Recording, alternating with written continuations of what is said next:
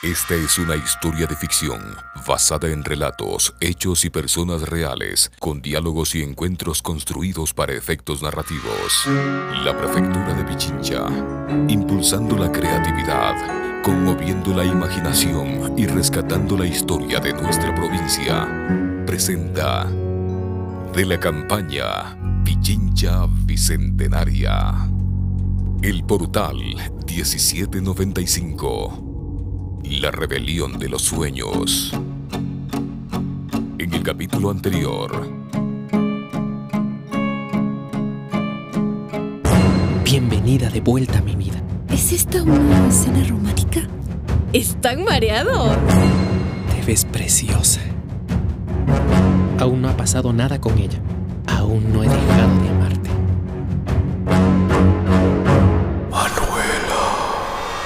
Tercera temporada. Capítulo 15. ¿De qué hablas, Manu? ¡Que hayan regresado! ¿De qué más? ¡Uh! ¡Qué guapos están! ¿A dónde le llevaste, galán? Cuéntenme, quiero saberlo todo. ¡Qué felicidad! Volveremos a estar juntos los tres. Mano estaba feliz creyendo que la cena a la que asistieron sus padres, Violeta y Humberto, era un evento de reconciliación. No sospechaba que la relación de ambos estaba más cerca de terminar que de recomenzar. Manu, no es lo que crees. ¿Cómo que no? Eh, Pero eh, si entran juntos, abrazaditos y riéndose. Ya. Si me querían dar una sorpresa, se arruinó. Manu, es mejor que hablemos mañana. Ahora ni tu padre ni yo estamos en condiciones de explicarte nada. Sí, mija. Carajo, con este hipo. Mañana te contamos todo. ¿Cómo que no son lo que creo? Entonces, ¿no van a volver? Es la una de la mañana y, y lo que tenemos que decirte es complicado. No, no, no, no, no, no, no.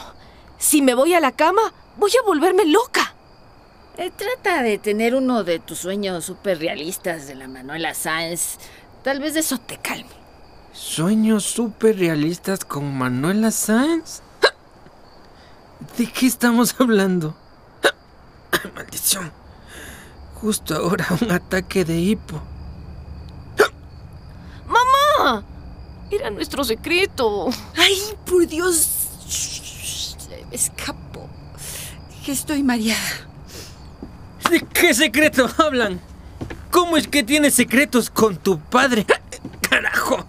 Es tranquilo, Humberto. Ve a la cocina, eh, toma un vaso de agua. Tal vez eso te ayude. Está bien, pero ese secretito esta noche se acaba.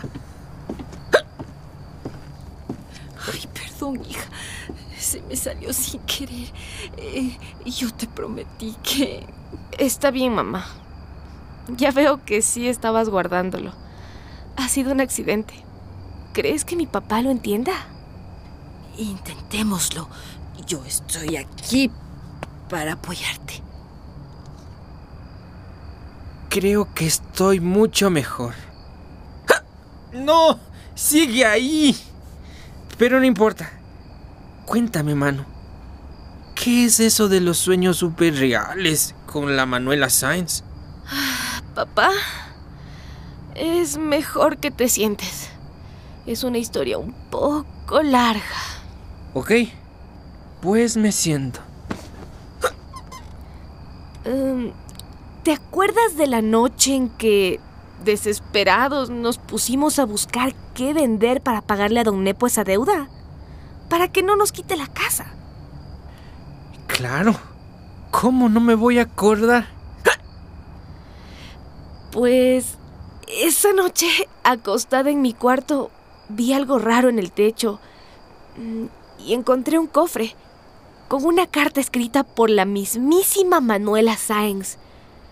Luego, al quedarme dormida, fue más bien como si entrara a una dimensión desconocida. Aparecí en el Quito de la época de la colonia y después con la lluvia. Manu hizo un minucioso recuento de los acontecimientos que la habían llevado a tener sueños tan vívidos, de cómo aprender del pasado le había dado valor para buscar a su madre y para enfrentar al traficante de tierras que las había separado. Al inicio, Humberto estaba preocupado, pensando que su hija tenía alucinaciones, pero la coherencia y la madurez que su hija mostraba al explicarle todo lo fue tranquilizando. Así he pasado todas estas noches, reviviendo en mis sueños la historia de Bolívar y Manuelita Sáenz, Sucre, Abdón Calderón, Jonatás y Natán. ¿Qué piensas de esto, papá? Sé que son solo sueños. No he perdido la noción de la realidad, créeme. Tal vez tengan que ver con las historias que me contaba mi mamá desde pequeñita. No lo sé. Pero no me importa. Estos sueños me han ayudado tanto y en todo sentido. Dale, papá. Dime qué piensas. Yo pienso que... Que no se va este hipo. Eh, yo debo contarles algo. Cuando yo tenía unos 11 años de edad, empecé a despertarme dentro de mis sueños. Eh, o sea, seguía dormido, pero estaba consciente de que era un sueño. En esos sueños yo era capaz de decirme a mí mismo, vamos al parque. Y ¡pum! Aparecí en el parque. O me decía, quiero verle al chimborazo. Y de ahí viajaba hasta allí.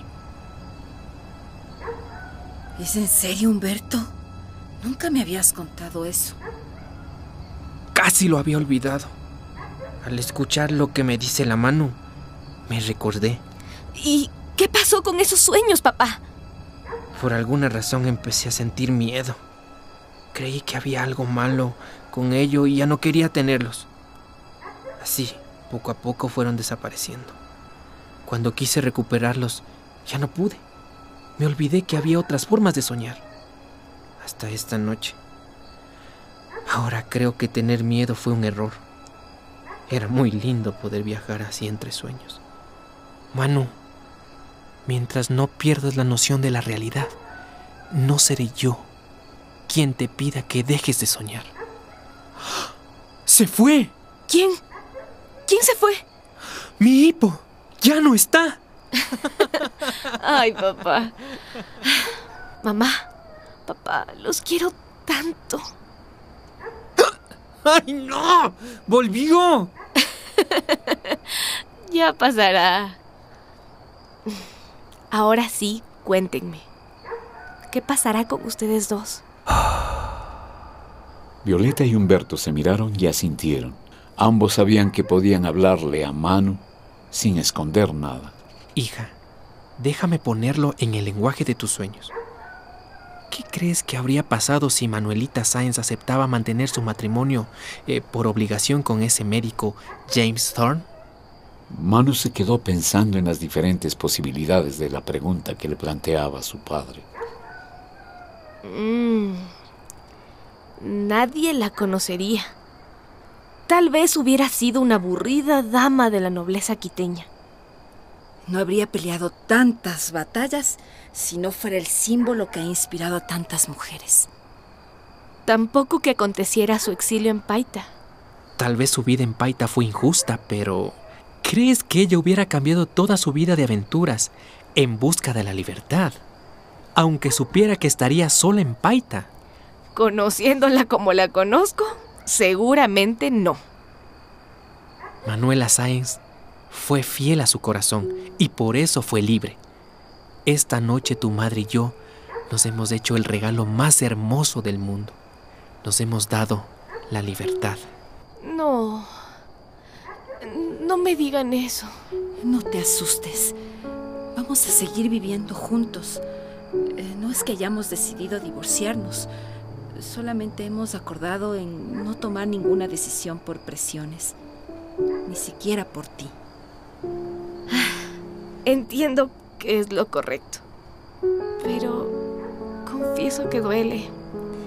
Esperaba que ustedes... Ya saben. Pero no quiero ser yo quien los ate. Nada está dicho, mano. Tal vez un día sí volvamos a estar juntos, o tal vez no. Lo importante es que, sea lo que sea que suceda, será de forma libre y con la verdad por delante. Vengan, quiero abrazarles. ¡Ay, no! Ay, papá. En nuestro próximo encuentro ante el portal 1795. Amigas mías, se preocupan demasiado por mí. ¿Qué tiene, señora Manuela? Todo saldrá bien. Se lo prometo. Ven para estar juntos. Ven, te ruego. Y una parte de mí murió con él, señorita.